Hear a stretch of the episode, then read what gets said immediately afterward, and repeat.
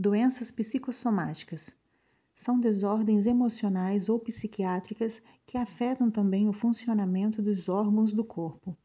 Estão relacionadas ao controle das emoções, sentimentos e ao modo de pensar. Em desajustes, provocam, provocam múltiplas queixas físicas que podem surgir em diferentes partes do corpo. A boa notícia é que esses distúrbios podem ser solucionados mediante intervenção médica e terapeuta adequada.